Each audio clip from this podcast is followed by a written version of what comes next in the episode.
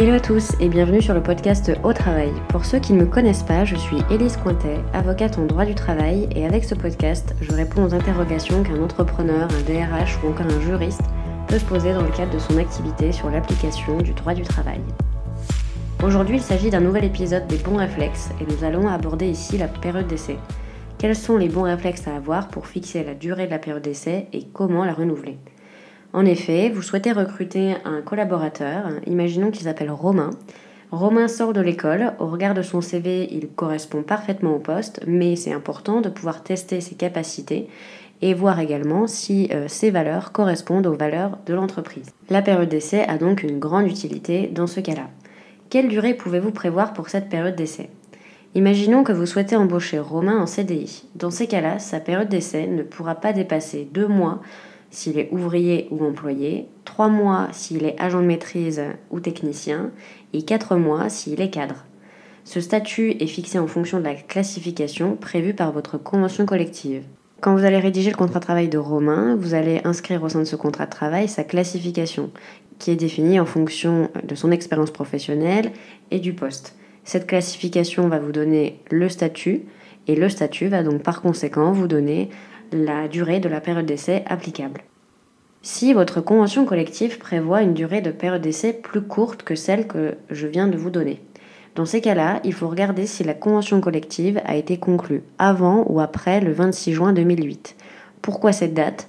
Parce que c'est une loi du 26 juin 2008 qui est venue fixer les durées de période d'essai euh, précitées et qui est venue également dire que si votre convention collective applicable a été conclue avant cette date-là, et eh bien dans ce cas, la durée de la période d'essai prévue par votre convention collective n'est pas applicable. Exemple, la convention collective Syntec qui a été conclue avant le 26 juin 2008 et qui prévoit des durées de période d'essai plus courtes que les durées légales, eh bien, ne sont pas applicables.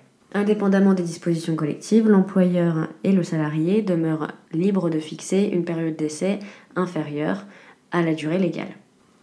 Si en revanche votre convention collective prévoit une durée plus longue, dans ces cas-là, la durée conventionnelle est applicable si elle est raisonnable. Il a notamment été jugé une période d'essai de 12 mois non raisonnable. Le caractère raisonnable est apprécié en fonction notamment du niveau de responsabilité du poste.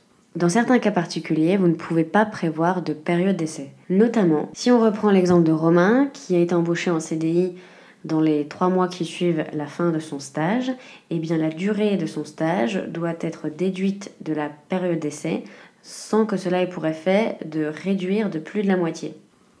Exemple, Romain euh, a effectué un stage de six mois, vous l'embauchez en tant que technicien et il a donc une période d'essai de 3 mois, et eh bien la durée de son stage ne peut pas réduire au-delà d'un mois et demi la durée de sa période d'essai. Exception, si vous embauchez Romain pour un emploi qui correspond aux mêmes activités effectuées pendant son stage. Dans ce cas-là, la durée du stage est déduite intégralement de la période d'essai. Si en revanche vous embauchez Romain au-delà de trois mois après son stage, eh bien la durée du stage n'est pas déduite de la période d'essai, sauf disposition conventionnelle plus favorable.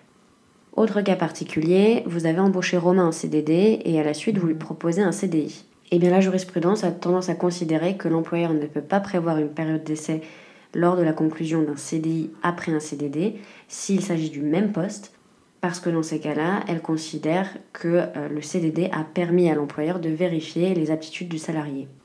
Et enfin, troisième et quatrième cas euh, particulier, Romain a effectué des missions pour vous en tant que freelance ou dans le cas d'un portage salarial. Il n'y a pas de jurisprudence ni de textes légaux en la matière, mais compte tenu des cas particuliers précités, je vous déconseille fortement de mettre une période d'essai dans le contrat de travail de Romain. Imaginons cette fois-ci que Romain est embauché en CDD. Dans ce cas-là, la durée de sa période d'essai est d'un jour par semaine de présence au sein de l'entreprise, dans la limite de deux semaines lorsque la durée initialement prévue au contrat est au plus égale à six mois, ou dans la limite d'un mois dans les autres cas. Imaginons cette fois-ci qu'arrive la fin de la période d'essai de Romain, vous n'êtes pas convaincu à 100% euh, de ses capacités et vous souhaitez renouveler sa période d'essai. Dans ces cas-là, comment renouveler une période d'essai? Eh bien, il faut savoir déjà que si Romain est en CDD, la période d'essai d'un CDD ne peut pas être renouvelée. Donc écartons de suite cette hypothèse. En revanche, si Romain a été embauché en CDI, le renouvellement de sa période d'essai est strictement encadré. En effet, vous ne pouvez renouveler sa période d'essai que euh, sous respect de quatre conditions. La première, il n'est possible de renouveler sa période d'essai qu'une seule fois.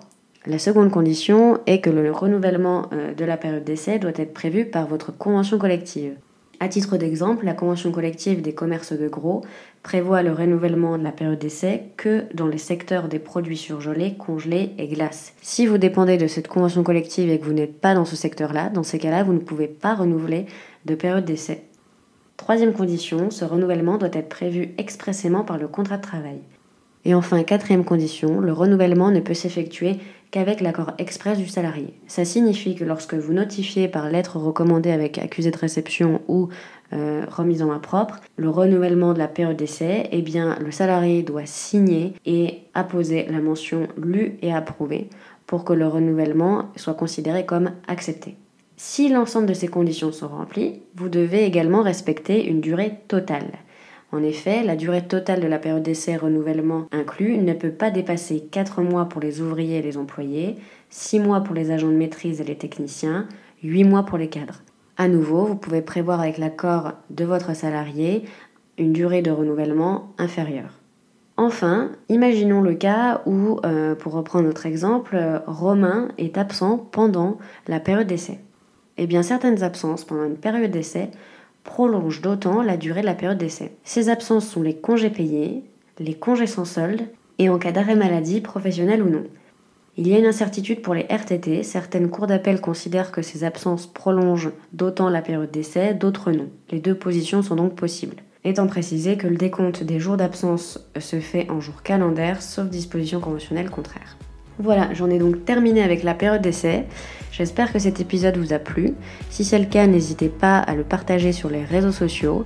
Euh, si vous n'êtes pas très réseaux sociaux, vous pouvez également euh, le noter et me laisser un commentaire sur iTunes ou SoundCloud, ou bien encore euh, m'écrire à l'adresse mail au travail le podcast gmail.com et ça me ferait très plaisir d'avoir vos retours sur le podcast. Enfin, sachez que si vous posez la question à l'inverse, comment mettre fin à une période d'essai, eh bien ce sera l'objet du prochain épisode des mots réflexes. Je vous invite donc à vous abonner au podcast et vous serez donc informé de la sortie du prochain épisode. Je vous souhaite une bonne semaine et je vous dis à bientôt pour un prochain épisode.